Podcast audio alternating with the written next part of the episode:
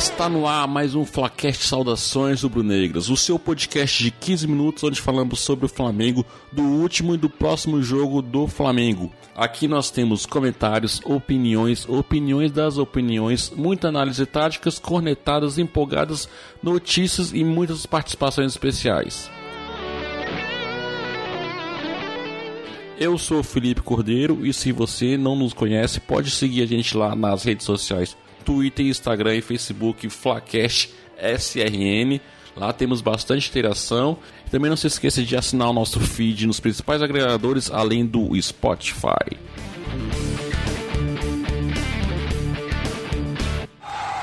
Como vocês devem ter percebido, o nosso host Thiago Rosa não está participando hoje. Como essa maratona de agosto, nove jogos, está muito pesado, então estamos fazendo aqui aquele revezamento porque editar e produzir conteúdo não é fácil, mas nós não podemos deixar de trazer o conteúdo para vocês.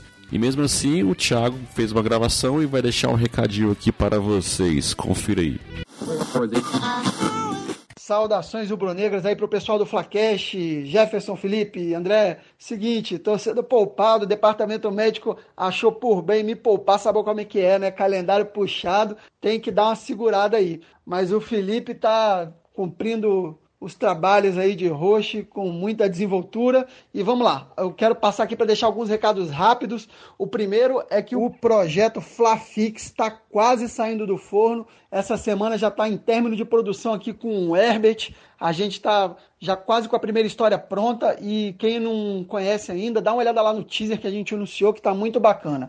O segundo é um erramos, uma correção do programa passado. A gente falou que reuniu todos os podcasts do Flamengo no programa passado e isso é mentira a gente esqueceu de um, de um, dos principais, cara, porque às vezes, às vezes a gente fala do Tosa e a gente lembra do canal do YouTube, né? Eu sempre acompanhei o Tosa no YouTube, há muitos anos que eu vejo o Tosa, e a gente esquece que ele tem um podcast muito bacana também. Então teve, tem o Tosa Khan, né? Que é o podcast do Tosa.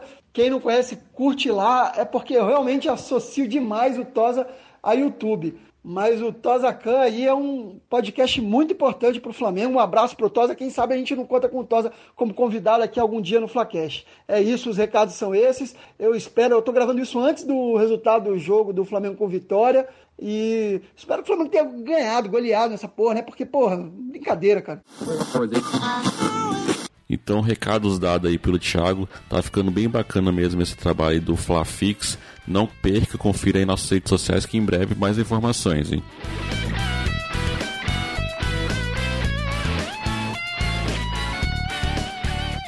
Então vamos falar o que interessa agora, que é falar sobre o jogo do Flamengo e Vitória. E para isso temos aqueles que não são poupados o jogo, que é ele, Jefferson Montenegro. E aí, gente, Jeff falando.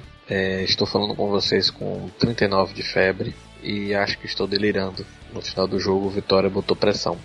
E André Zotez. Fala galera, saudações rubro-negras. Uma vitória do Mengão, três pontos é o que interessa, mas temos que ressaltar que o jogo não foi bom, tá devendo.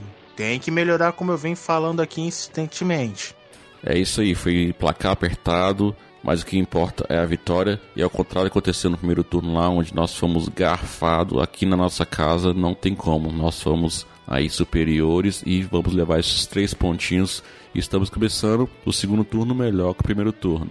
Mas já para começar, o que vocês têm a me dizer a esse jogo do Flamengo contra o Vitória? É, a postura defensiva do time continua muito boa. Acho que nesse jogo o Rodinei ficou mais plantado, até para as críticas não diminuírem um pouco. O René também. E o Cuejá, como sempre, né? A média desse cara é muito alta, é muito boa. O Léo Duarte, ele tá compensando muito bem alguns vacilos que o Hever dá, mas eu acho que o Hever ele é titular mais pela liderança é, em campo, né? Uma pessoa mais experiente.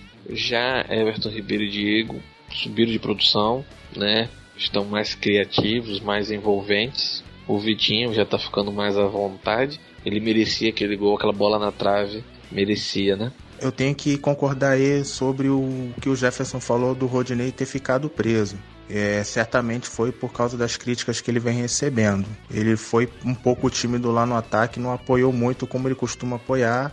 justamente para não deixar aquela avenida atrás. Em contrapartida, eu já discordo do René. Eu acho que o René, esse jogo saiu um pouco mais. Então, o lado esquerdo a gente pode, é, pode ver uma triangulação entre o René e o Vitinho.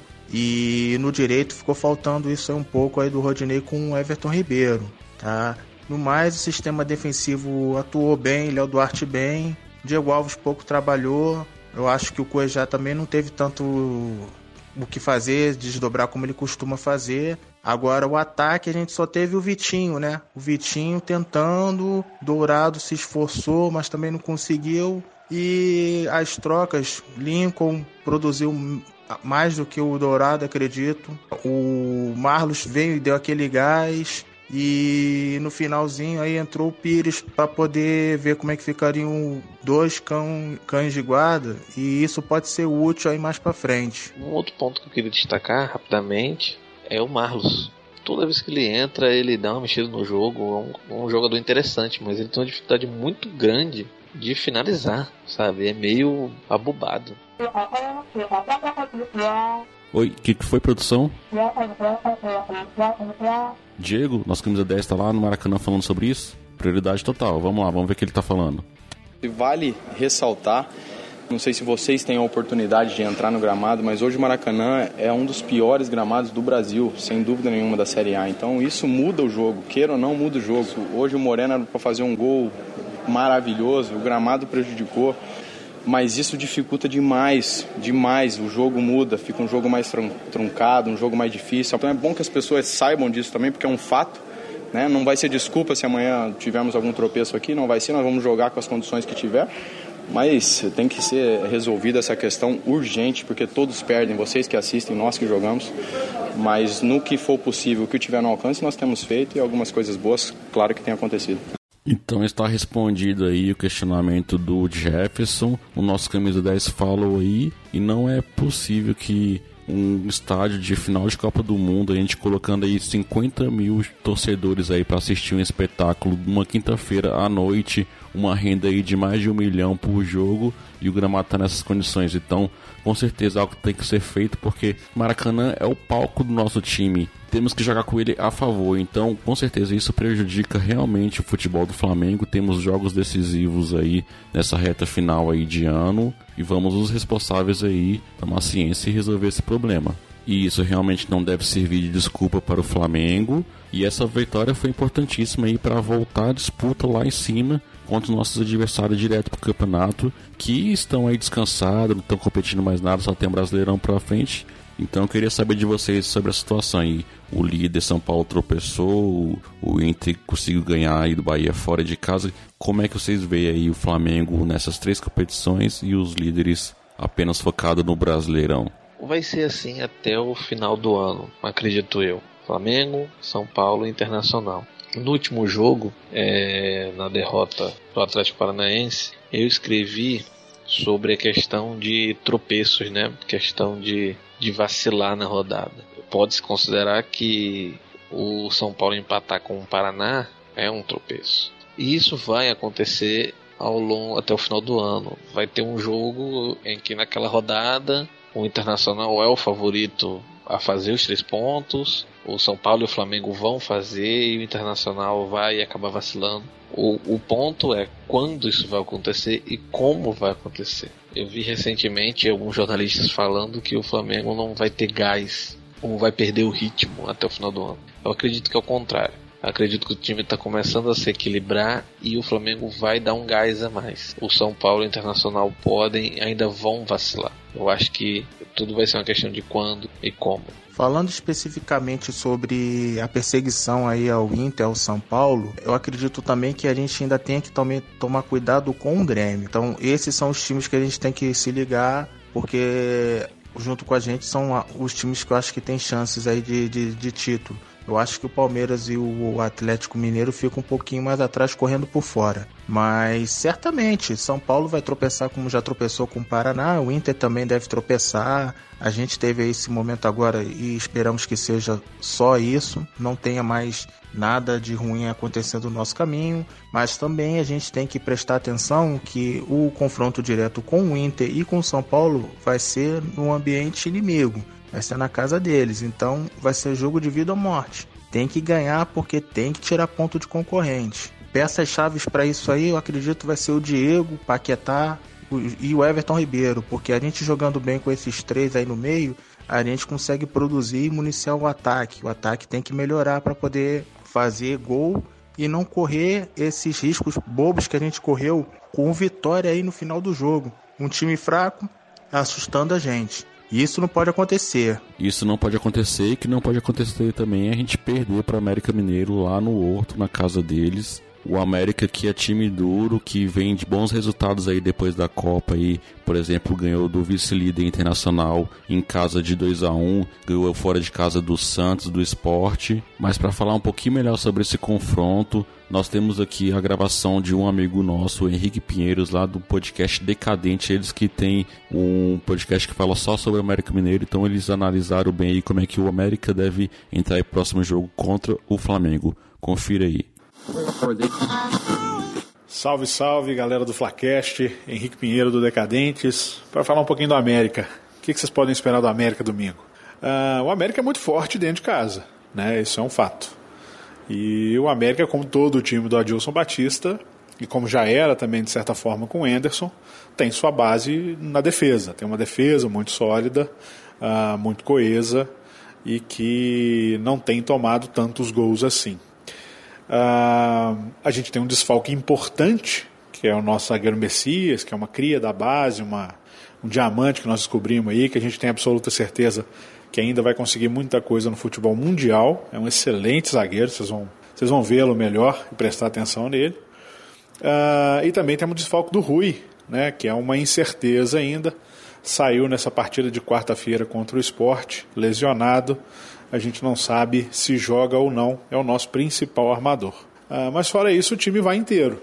E o time vai sim jogando mais defensivamente, buscando algumas oportunidades de contra-ataque, algumas bolas mais assertivas ah, para ser mais incisivo e conseguir fazer os gols. Mas isso não quer dizer que o América vai ficar satisfeito com o empate, de forma alguma. O time muito provavelmente quer sair dentro de casa, forte que é, com os três pontos, os mesmos três pontos que o Flamengo quer.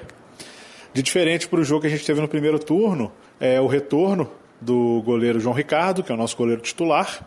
No primeiro jogo a gente jogou com o nosso terceiro goleiro, que é o Jori, também um garoto da base, muito bom goleiro, mas não é o nosso titular, então nós vamos com força máxima no gol.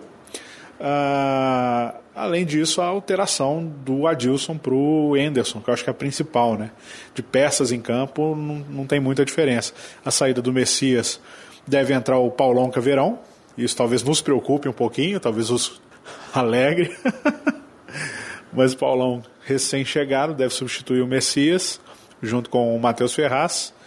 Uh, e para o lugar do Rui, aí temos que ver o que, que o, o Adilson vai armar. Vai ser um bom jogo, certamente no domingo. E quem tiver por Belo Horizonte vai lá conhecer a Independência, que é um excelente estádio. Abraço. Com certeza, Henrique, vai ser um bom jogo, mas, mas esse ano, Independência, o Flamengo já conseguiu ganhar lá do Atlético Mineiro aquele jogo sofrido. E se tudo der certo, vamos ganhar de novo também, só que dessa vez agora do América Mineiro. E o Thiago já me adiantou e ele foi convidado para participar do próximo episódio do Decadentes lá. Então confere o próximo episódio lá do Decadentes, vai falar do jogo do Flamengo e América lá em decadentes.com.br. Então que temos um ótimo jogo e vamos aqui se despedir. André Zortes. Então é isso aí, pessoal. Obrigado pela audiência. É um prazer sempre estar aqui com vocês e espero que no jogo contra o América Mineiro, mesmo sendo na Independência, um lugar que é difícil vencer, a gente consiga jogar melhor. Não faça uma partida igual a que eu vi no Maracanã na despedida do Júlio César. Pra cima deles, Mengão, abraço, até a próxima. E espero que melhore aí o Jefferson pro próximo jogo. Então se despeça aí da galera, Jefferson. Então é isso, gente. Eu vou tomar meu remédio agora para ver se eu melhoro dessa febre. É, até por conta disso, eu fiquei um pouco afastado das redes sociais. Geralmente quem brinca lá no, no Instagram, no Twitter e tudo mais sou eu. Fiquei um tempo offline, mas sem que melhorar eu já volto. E até a próxima. Então é isso aí, vamos para aquele momento, aquele abraço. E no momento aquele abraço de hoje, um abraço aí para o semifinalista aí do Cartola FC na nossa liga lá no mata-mata. LED News, Diogo Cigano, em especial aqueles que foram para a final, Fábio e Emerson Bro, Aquele abraço para o nosso ouvinte Leonardo que ganhou o sorteio do livro 1987. Já estamos enviando o livro. Aquele abraço também para Pablo Duarte, autor do livro, que nos cedeu e autografou para envio esse livro. Aquele abraço para todos vocês. E o som rubro-negro de hoje vai um canto da torcida do Flamengo, uma paródia lá da música Whisky a Gogô de Roupa Nova, para nos inspirar em todas as competições que temos pela frente. A música é a Lembrar Você Sou Campeão Mundial.